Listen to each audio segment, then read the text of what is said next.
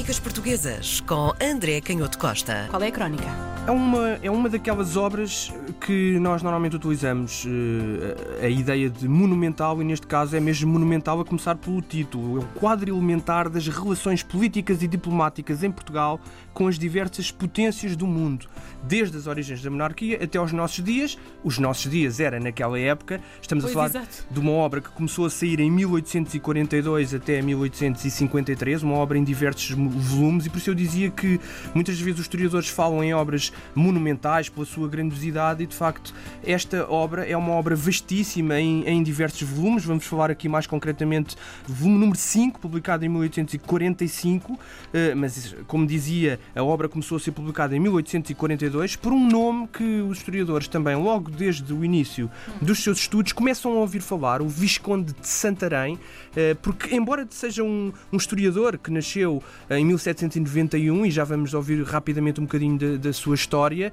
ele continua a resistir a essa lei inelutável do tempo, eh, apesar de ser de facto uma obra de meados do século XIX, mas é uma obra que continua a ser citadíssima porque é ainda hoje um repositório de informação absolutamente essencial. Isso, Até obviamente, nas notas de rodapé. até nas notas de rodapé. E, e- e, sobretudo porque é uma descrição, por vezes quase ipsis verbis, é uma descrição muito, muito rigorosa da documentação. Este é um costume que no século XIX eh, começou a ser levado a cabo de forma mais incisiva, quando a, a- a crença num conhecimento histórico rigoroso se tornou mais enraizada, quando a história estava no auge do seu prestígio intelectual no conjunto da sociedade, apareceu também esta preocupação não só em eh, fazer a história, construir a história dos séculos passados de um ponto de vista nacional, e aqui podemos dizer que é o preconceito da época, de facto, esta ideia de que a, principal perspectiva é o passado do país, da, da nação,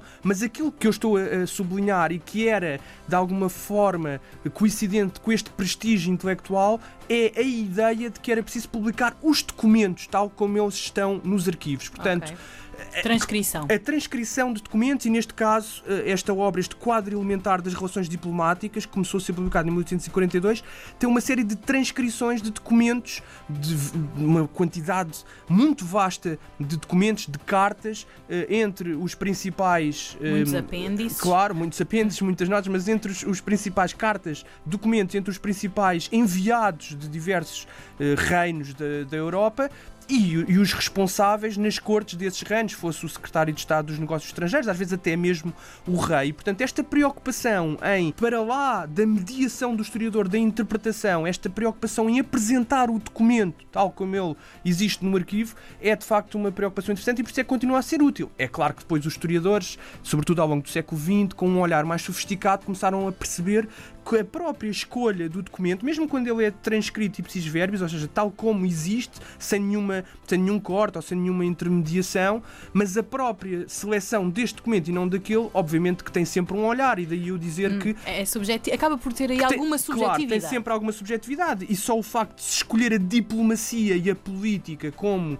eh, a perspectiva fundamental, nós sabemos hoje que isso já implica uma certa carga, sobretudo quando se tenta reconstruir o, o passado de Portugal. Mas eu acho que vale de facto a pena regressar a esta, a esta obra. É uma daquelas obras que se encontra facilmente na net, já está em domínio público, e é fácil encontrar nas diferentes bibliotecas e, e vale de facto a pena por esse, por esse esforço.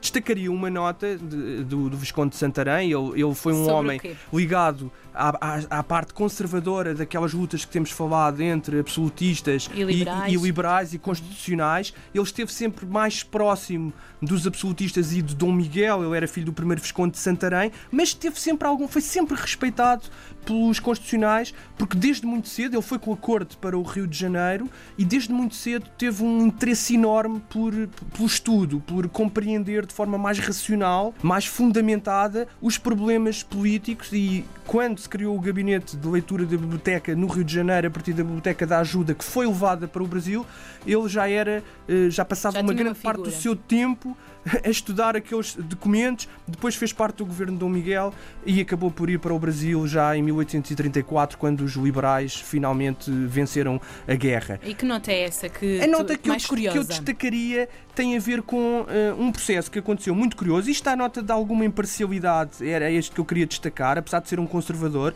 Ele conta como em 1713 as freiras de Odivelas entraram em Ah. conflito com o rei porque uma das freiras tinha sido julgada pelo Tribunal de Santo Ofício e foi condenada a comparecer num auto de fé em 1713, obviamente condenada por acusações de judaísmo, e as fre- as freiras não queriam recebê-la de volta após esse, esse auto de fé, porque consideravam que, sendo acusada de judaísmo, a profissão de fé que ela tinha feito não tinha valor e, portanto, até estavam dispostas a restituir-lhe o dote, mas não a queriam receber, de tal forma que foram em protesto, 134 freiras saíram do convento de Odivelas e queriam ir ao passo, ao rei apresentar as suas razões, pernoitaram na casa de uma aristocrata eh, e barricaram-se na casa de- de- dessa aristocrata quando o rei enviou a cavalaria e um magistrado para as fazer Sair? retornar, sair ao convento, mas elas resistiram durante dois dias, atiraram pedras, mobília da casa pela janela Desculpa. contra os eh, soldados e os magistrados do rei, até que Atiraram os- pedras. atiraram pedras, até que os magistrados arrombaram a porta e obrigaram-nas pela força a entrar nas carruagens reais de volta ao convento. É claro que o Visconde de Santarém termina esta história dizendo que isto é a prova de como o reinado de Dom João V nessa época estava a enfrentar de facto desafios, dizia-se mal de toda a gente, Oh. havia uma crítica mordaz e aqui se vê o seu lado mais conservador, mas é interessante como ele não deixa de dar esta nota e, portanto, num tempo de notícias falsas, extremismo e destruição, é muito interessante ver como esta preocupação em mostrar os documentos eh, mostra como o Visconde de Santarém, apesar de tudo, acreditava que a verdade histórica não é um mito. Crónicas Portuguesas com André Canhoto Costa.